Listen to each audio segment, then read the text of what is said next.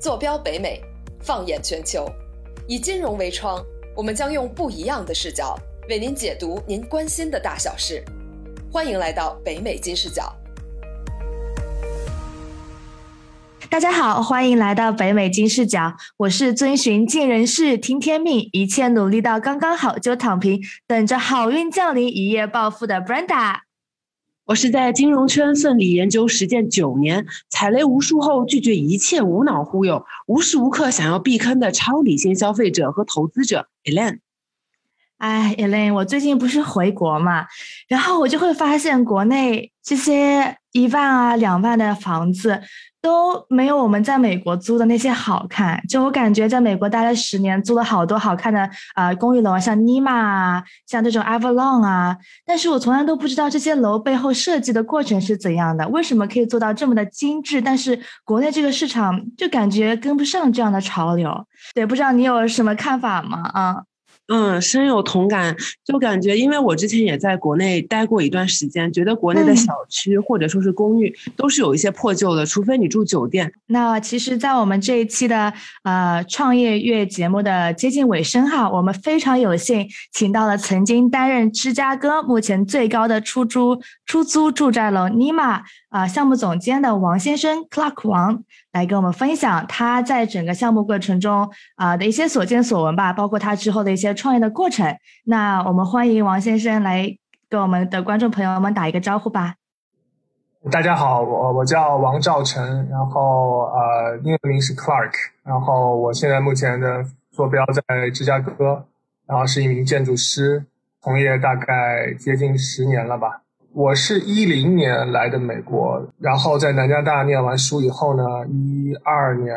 初吧，我就在俄亥那边呃找到一份工作，然后之后又来到芝加哥，大概是一五一六年的时候吧，我就参与了这个芝加哥的这栋最高的出租公寓啊，叫尼玛 Chicago，参与了那栋楼的设计、呃施工图制作，还有最后后期的这些所有的配套的这些服务。一八年底的时候，我和我的搭档，我们就自己呃出来开创了我们现在这个 Variation Design 的事务所。它是一个建筑设计与室内设计公司。我们的主要业务就是商业项目，还有一大块就是住宅项目，比如说这种 House Flipping 啊，然后也包括这种 Break Ground，就是完全新的这种住宅项目的这个设计报批啊，然后还有这个施工图的制作呀。我们目前呢，在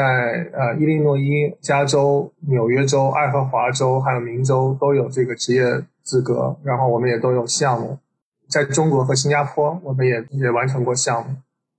啊，另外这个另外这个 firm 叫 Open Drywall，我们希望利用现在这个 AR，就是 Augmented Reality 的这种技术，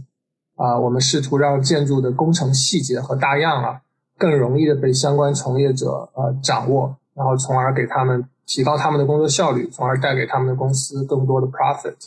大概这是一个过去这十年的一个简单的回顾吧。啊，我其实有一些朋友他们在美国学的建筑这个专业，我很好奇的是，在美国学建筑的中国人他多不多？哎，其实我说实话哈，我虽然建筑行业是相对陌生的一个行业，但是来美国学建筑，包括室内设计的中国人非常多。其实。去看每年这个美国的工作签证，就那 H1B 的比例的话，其实我觉得建筑业哈，in general 的建筑业，我觉得我不知道我没有具体看，但我觉得排到前三、前三、前四问题不大。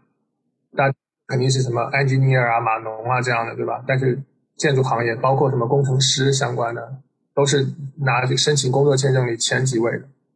本科生来美国学的我不太清楚吧，因为我觉得可能那时候大家都小，他来美国可能就是家里喜欢。美国的这个学习气氛吧，maybe。然后，但研究生的话，我觉得来美国应该是在国内或多或少都接触过建筑，是建筑专业背景的啊，室内设计背景的啊，或者是他想转一个什么专业，也许，也许在国内以前学的是不相关的，但是他来美国去读一个建筑设计的这个专业。我觉得来美国可能，起码我那个年代吧，我觉得可能印象比较深的是，主要是他在这个数字建筑，就 digital。就是建筑和电脑结合这一块，我觉得是那会儿比中国要强。但是现在现在这个网络世界一下就拉平了嘛。其实中国那边也有很多厉害的人物，我觉得年轻人刚毕业读书这种，我想都是成为所所谓的设计大师、建筑大师，对吧？叫什么来着？不想当将军的兵不是好兵嘛？我想，想大部分人那种那个年龄段应该都有这样的梦想吧。那真实的情况会把他们这些棱角给磨平吗？你有观察到？非常非常容易磨平。我觉得 general 哈，建筑行业，因为它我不知道别的服务行业，但是我感觉建筑这个服务行业呢是比艺术要好一点点，in terms of 回报了。但是其实呢，它也是一个金字塔很陡的行业，就是做到最上层的人。他享受的社会地位还是他的个人的财富是比较比较好的，但是对于绝大部分的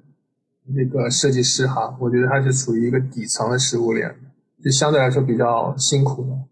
如果你对比这种码农这种这种专业，当然他上面最上面人也是最好的，但是相对而言，他最底下的这一部分人，他的社会就是他拿到的这个收入啊。这个包括这种福利啊，可能相对建筑来说就要好很多，所以有很多人在这个过程中慢慢慢慢的他会看不到希望。然后我们这个行业又老加班，啊，因为会经常有 deadline 嘛，对吧？因为客户他不会因为你的原因就等你什么什么情况，对吧？另外你自己对你的设计有一些要求嘛，对吧？你也是希望做一个好设计，所以你有不断的反复推推翻自己的方案，所以这些都是一些就是有点艺术的感觉。所以好多人就坚持不了，然后他们会通过转专业呀，还是怎么样去去去转到别的行行业里吧。其实这样也蛮常见的。来美国以后，那整个的过程中，您这十年走来，您觉得啊，有没有过什么过程，哪个 moment 是想过说要放弃这一个专业的呢？呃，有想过，但是从来没有付诸过实践。嗯。我觉得一路以来，一开始可能痛苦一点。刚刚始刚开始学建筑的时候，因为我们需要呃绘画功底，然后我绘画功底比较比较弱吧，基本上就是就是属于比较弱的这个状态。所以刚进校的时候呢，会有一些老师老会夸那些绘画功底比较强的人啊，然后你就会自自尊心、自信心受到打击啊。那个时候有想过转一个专业。那之后毕业以后，我觉得就还好，因为周边的同事朋友也大部分都是从事建筑设计的，所以可能相对来说，嗯，还没有动过这个念头。对，嗯，了解。建筑行业其实是一个非常耳熟能详，但我们对它专业内的很多东西都非常陌生的这样一个比较特殊的行业啊。那您能从设计师的角度出发，给我们介绍一下这个行业吗？嗯，我觉得建筑行业哈，嗯，它可以是一个很宽泛的概念。比如说，从纯粹的建筑设计、室内设计，到这个房地产的投资，到这个乃至相关的这个房地产经济啊、保险啊，对吧？这些都你从笼统的角度来讲，它都可以被纳入。对大众来说呢，我觉得可能最为陌生的部分还是通常说的这个 AEC 的行业，就是 architectural 建筑师。engineering 工程师，还有 construction 就是这个施工队吧，施工的过程，所以主要就是设计和施工这一块是相对来说比较陌生的。那我只我就我自己所在的这个 AEC 行业呢，尤其是建筑师这个领域呢，我觉得你可以把建筑设计师想象成一场音乐会的这个指挥家。我们的主要职责，除了这个创造性的解决建筑空间的这个问题的同时，我们需要去了解这场演出各个工种或者是各个乐器它的各种性质，然后把它们协调起来，共同完成这场演出，就是这个项目。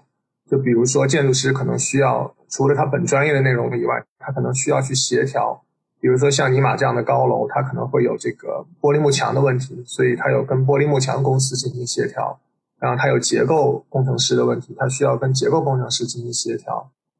他还要把各个工种放在一块儿，然后看有没有一些统筹的问题。那还要建筑师是直接跟这个业主有最直接关系的这个 connection，所以你要听业主是怎么想的，你要把业主，因为业主才是花钱的那个人，对吧？你不能说你把他的你把他的投资。完全不考虑按照你个人的理想无限的放大，所以你是一个起一个中间人，一个协调人，也是一个创造性的提出建筑空间与造型的这样的一个 position。对，嗯，其实我感觉这个跟做饭还挺像的哈，就是你要做一个饭，然后有不同。ingredient，然后你要平衡各个地方的味道，你不能让甜味过重或者是酸味过重，你要让不同食材发挥它本身的味道，协调好各个部分。啊，就我觉得的确听您这么一讲，还的确是要协调协调好各个各个食材之间的味道，还挺像的。嗯，对，有点这个感觉，有点像个大主厨。你可以说大家也可以说是一个主厨，就这种概念。对，我不是马龙，所以我也不太了解啊。但我经常看他们用一个词叫构架嘛，就是 architect 什么什么的 architect，那个其实是同样的概念，可能是有一个嗯构架的这个感觉。所以其实建筑师在英文这个世界里实际上是这样的一个角色。Clark，你之前有遇到过某一个项目，它有最多的 ingredients，也就是最多 stakeholder 的或者 vendor 的这样的一个项目，能跟我们具体的分享一下吗？特别好奇。我觉得，比如说，我们就拿这种像尼玛这样的高层出租楼为例吧。我觉得，呃，首先设计这一块儿，它就涉及到了很多行业，嗯，比如说建筑师、结构师，对吧？还有这个空调的人员，水就是设计水管的这个人员。还有设计这个，嗯，电对吧？这个电这么大个楼，它也是有很多问题的。还有这个地地的勘探，就这一块地底下有什么东西？还有这个跟市政的水管网是怎么连的？工程师。所以这个还有这个，现在现在大家比较讲这个绿色环保嘛，所以还会有这种绿色环保评估的人员，对吧？所以光设计类，我觉得就起码是十几个 trade 在里头，就是十几个不同的工种，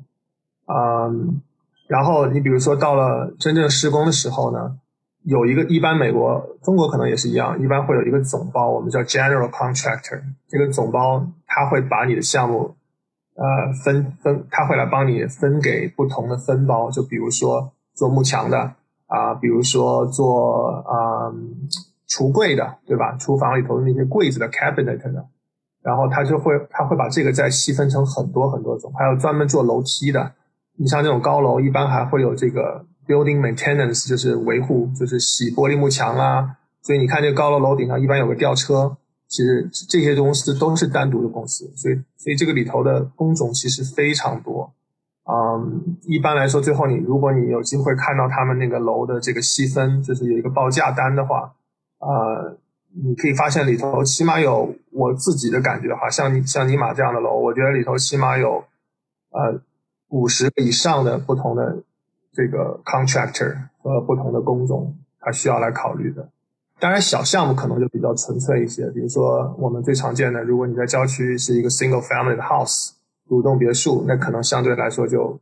easy 一点，主要就是安装水、安装空调、安装你这个 framing，就是这个外墙的这个木头，然后还有可能有一些装你的这个屋顶的这些 roof 这些工人，啊，相对来说就简单很多。项目越大，工种就越多。对，照您这么说，建筑是一个非常辛苦的行业。那在 这样的情况下，您是怎么想到要出来创业的呢？我觉得创业对于我来说是一个自然而然的事情，就是当机会呃来了，然后经验也比较够了，嗯，我觉得我那会儿就没有再犹豫了。因为你刚才也有说时机到了，那这个时机到底是指什么呢？契机主要是一个偶然得来的这个设计项目机会吧。啊，也可以说是有一些运气的成分。那有一个呢，是我搭档经常去买奶茶，所以他跟一个奶茶店的老板，然后就不断的有一些 communication。哎，然后那个奶茶店的老板就说：“哎，我正好有一个新店铺，要不你们就帮我来做这个设计。”我这边呢是去参加一些社会活动，social 的活动，然后正好有一个电影厂房、电影这个器材租售的老板，他也在那个活动里，然后说。哎，说那要不我们正好有一个厂房改造，我们想做我们的办公室，你可不可以来帮我们？所以我觉得这都是很很偶然的一些机会，但是被我们抓住了。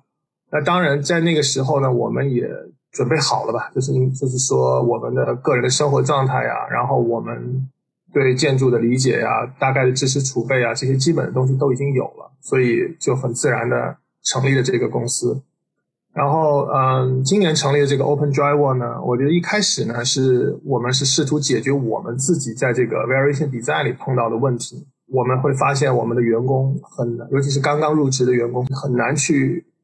你要花很多时间去 educate 他，在这个建筑的这个细节大样上。所以我们想了一个办法，然后我们也在他们身上让他们去看一看、用一用，发现这个效果还不错。所以那就索性成立一个公司，然后看看能不能向社会进行推广。那像您这样从众设计师当中脱颖而出，并且有能力、有资源成立自己事务所的，大概在整个的 population 里面占百分之多少呢？你说是在美国吗？对，在美国。我觉得哈，在美国，如果是华人自己出来做做事务所的，尤其是像我们这样是中国移民过来或者是中国来这边发展的，嗯，我觉得是比较少的。很多原因吧，比如说身份的原因，对吧？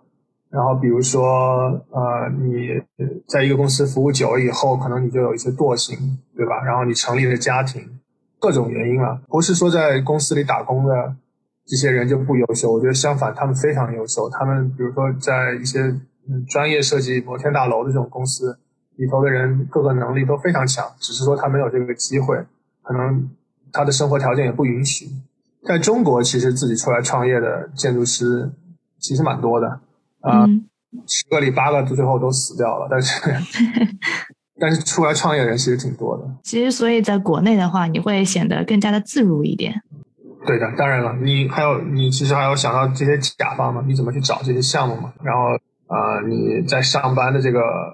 空间里没有给自己这样的训练嘛？所以你也不怎么去 approach。一个甲方，我觉得您这个行业是特别特殊的，因为我们之前聊的所有的创业者，基本上他们的服务对象就是华人本身。那您就是完全不一样的情况，你的你的 target market 就是美国群众。那这样的事情，就是在我们眼里会显得难上加难。呃，我觉得我们服务对象里也有相当的是华人的这个老板或者是业主，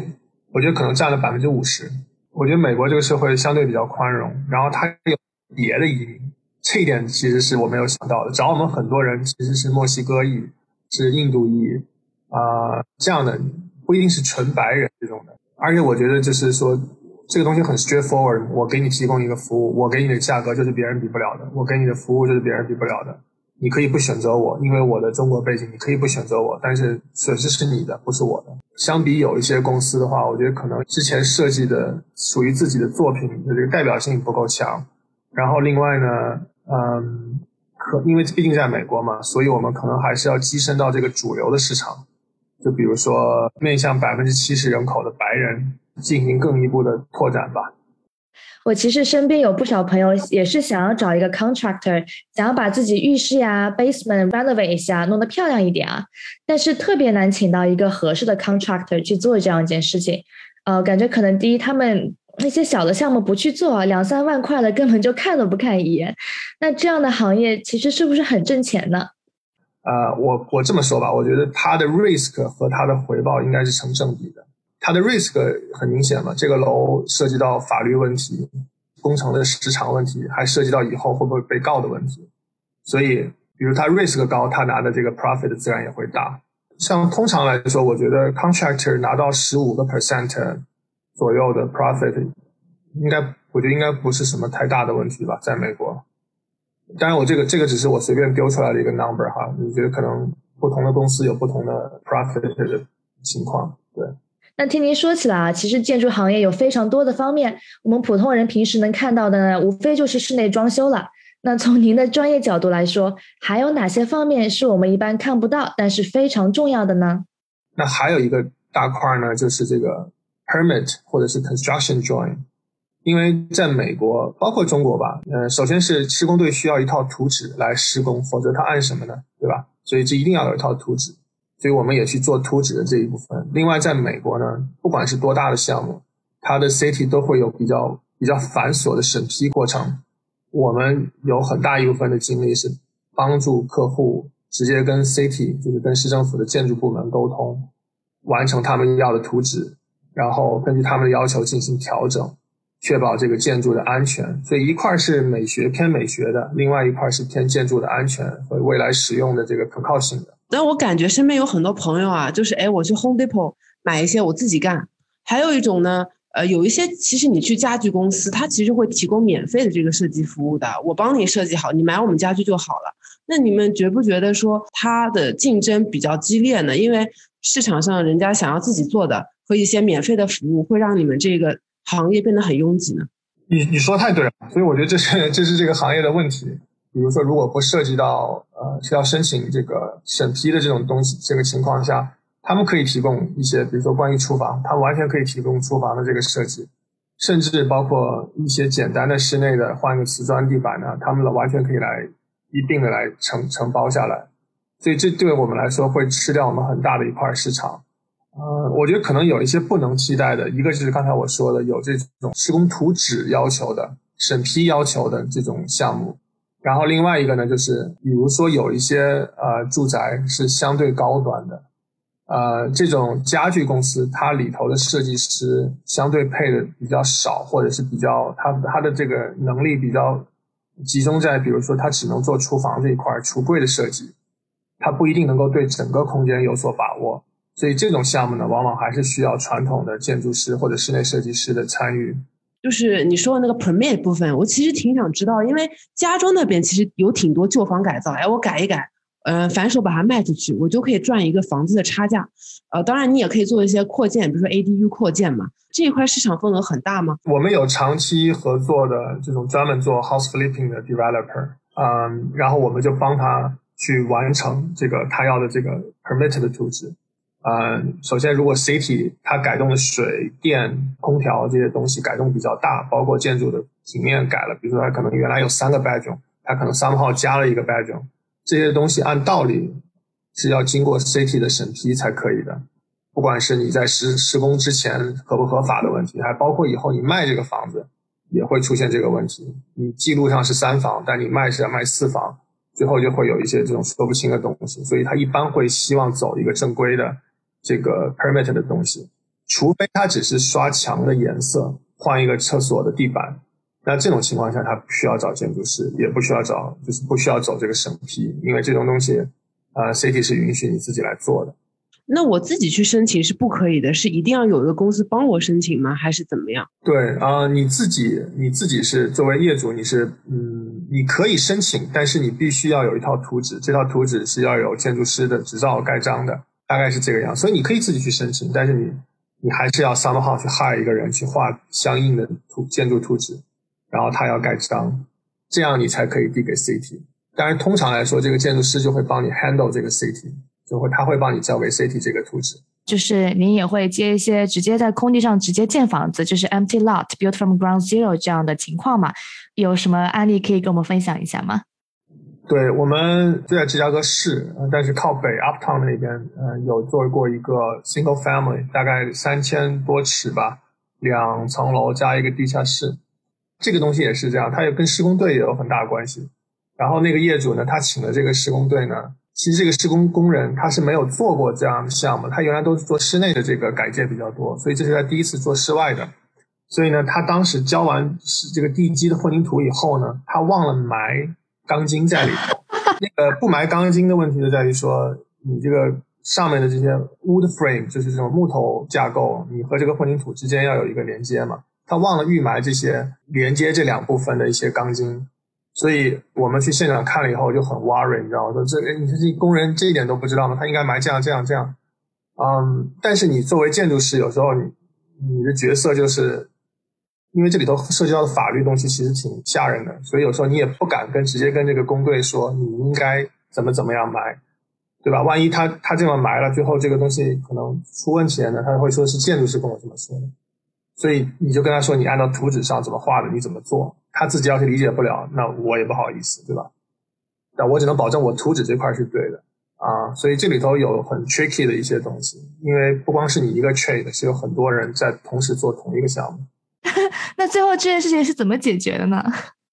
后来后来他埋了吧，因为我跟他说你不埋这个楼会倒，然后他可能他想了想，他也没有做过嘛，可能他自己和他的朋友，然后他就说 OK，那就埋，咱们就买，然后他就把那个原来做的就给打碎了，然后重新买了一次，这样 他就 complain 说我说我多花了钱啊，对他们 contract 来说，他就是时间和这种物料嘛，对吧？你花的物料越多，他的收入这个 profit 就越低嘛。太好笑了。所以，比如说，呃，我们听众朋友，如果你们自己有想盖房子或者想改造的这些、这些、这些项目的话，我觉得其实建筑师收的这个费用是比较少的，相对而言，嗯，对于你的 profit 来讲，其实最关键的还是你能找到什么样的施工队，然后这个施工队提供的品质是怎么样，一定要找到一个好的施工队。我们在选择建筑师的时候，我们应该最看重他的哪个品质呢？我觉得英文有个词叫 deliverable，所以我建议是，呃，相比价格，就是这个收费的不同，我觉得，呃，一般呃朋友们应该找一个，比如说他告诉你说，我这个四月十五号我能给你什么东西，他就一定能做到的这样的人，啊，你不要找一个四月他说四月十五号给你，结果到了五月十五号你打打了 N 个电话他都不接的这样的，这个就很头疼，啊，哪怕你多在他身上多花百分之二十。因为这个百分之二十你花在他身上的钱，其实是你这个 construction 里头很小一环，但是他拖你一个月，就让你 lost 了很多 money，所以你不要贪小便宜去找一个很 cheap 的人，但是结果他消失，对吧？然后他不守他的诺言，我就一定要找一个你跟他沟通比较舒畅，然后他能听你在想什么，他能够从你的角度来告诉你这个房子应该怎么玩儿。这样的一个人，然后关键是他能够在指定的时间遵守他的这个承诺。我觉得这样的人是对于一般的客户来说，可能是需要去考虑的。那像我们普通人，如果想要请一个建筑师来帮我们做一些设计的话，怎样才能避免被狠狠宰一刀呢？收费大概呃是个什么情况啊？呃，具体收费，嗯，我觉得得看根据项目的大小来看。就这么说吧，如果我们按百分比来看的话，我们一般来说。是按照这个项目的造价的某一个百分比，我们来收取我们的设计费用的。因为项目越小，你的百分比反而越大。就比如说，如果是一个独栋别墅的话，可能我们要收到百分之十，就全套的哈，各个工种的加在一块儿。但是相对来说，如果是一个很大的楼，一千万的楼，我的收费可能只有百分之四、百分之五。嗯，所以它是有这个不同的，根据项目大小、类型还有困难程度，它是有一个百分比的不一样的。非常非常感谢 Clark 今天花时间跟我们聊这么多他创业以来一路遇到的事情，包括跟我们分享呃建筑行业到底是怎样的一个情况，让很多的听众朋友都对这个黑匣子一般的行业有了更深入的了解。那希望 Clark 在临走前再跟我们的观众朋友们再打一声招呼，做一些最后的一些建议或者一些心得分享吧。我觉得就是说，呃。建筑师或者是成立建筑设计事务所是很多人的很多这个相关从业者或者是学生的一个理想。我个人的走过来这些路的，不是说我做的有多好，我只是说想说自己从事过这一路，我想说有几个建议啊，我希望能跟大家分享啊。第一个呢，我觉得最关键的是抛弃我打引号的我还没有准备好的这个想法啊。我觉得要有这样的觉悟，就是在实践中去学，在学中去实践。然后，只要你有一些基本的知识储备，然后你有一些基本的生活支撑，我觉得就可以了。然后第二个是尽早，不要拖，年龄越小创业越好。嗯，你这样有精力，压力小，然后你试错机会比较多。然后我觉得第三点也比较关键，就是尝试走出自己的舒服的圈子，要尝试着跟。跟生人打交道，就是因为这些人可能是你的业主，可能是你的客户，也有可能可能是你的合作对象啊。我反正讲了不少，然后有一些东西，呃，可能讲的也不太不太对吧？但是这是我自己的一些体验和想法吧。然后希望能帮到大家在某些事情上的一些，尤其是跟这个 construction 啊相关的这些未来的处理吧。希望大家健康平安，然后今年能。红红火火，好呀！那在这里我们要再一次感谢 Clark 今天毫无保留的分享啊！那如果你对 Clark 个人经历还有人生选择感兴趣的话，也欢迎锁定即将上线的 Coffee Chat 节目，那里你会听到辛辣的快问快答，还有所有创业月嘉宾关于创业那点事儿的激烈讨论。那这里是北美金视角创业月系列的第四期节目了。之前我们已经和新能源电池行业创业领跑者、职前教育行业连续创业者分别聊了他们的各自领域。下一期呢，我们会邀请到坐拥 YouTube 二十万粉丝的老李玩钱大 V 老李来和我们分享他开始做 Blog 之后到底发生了些什么呢？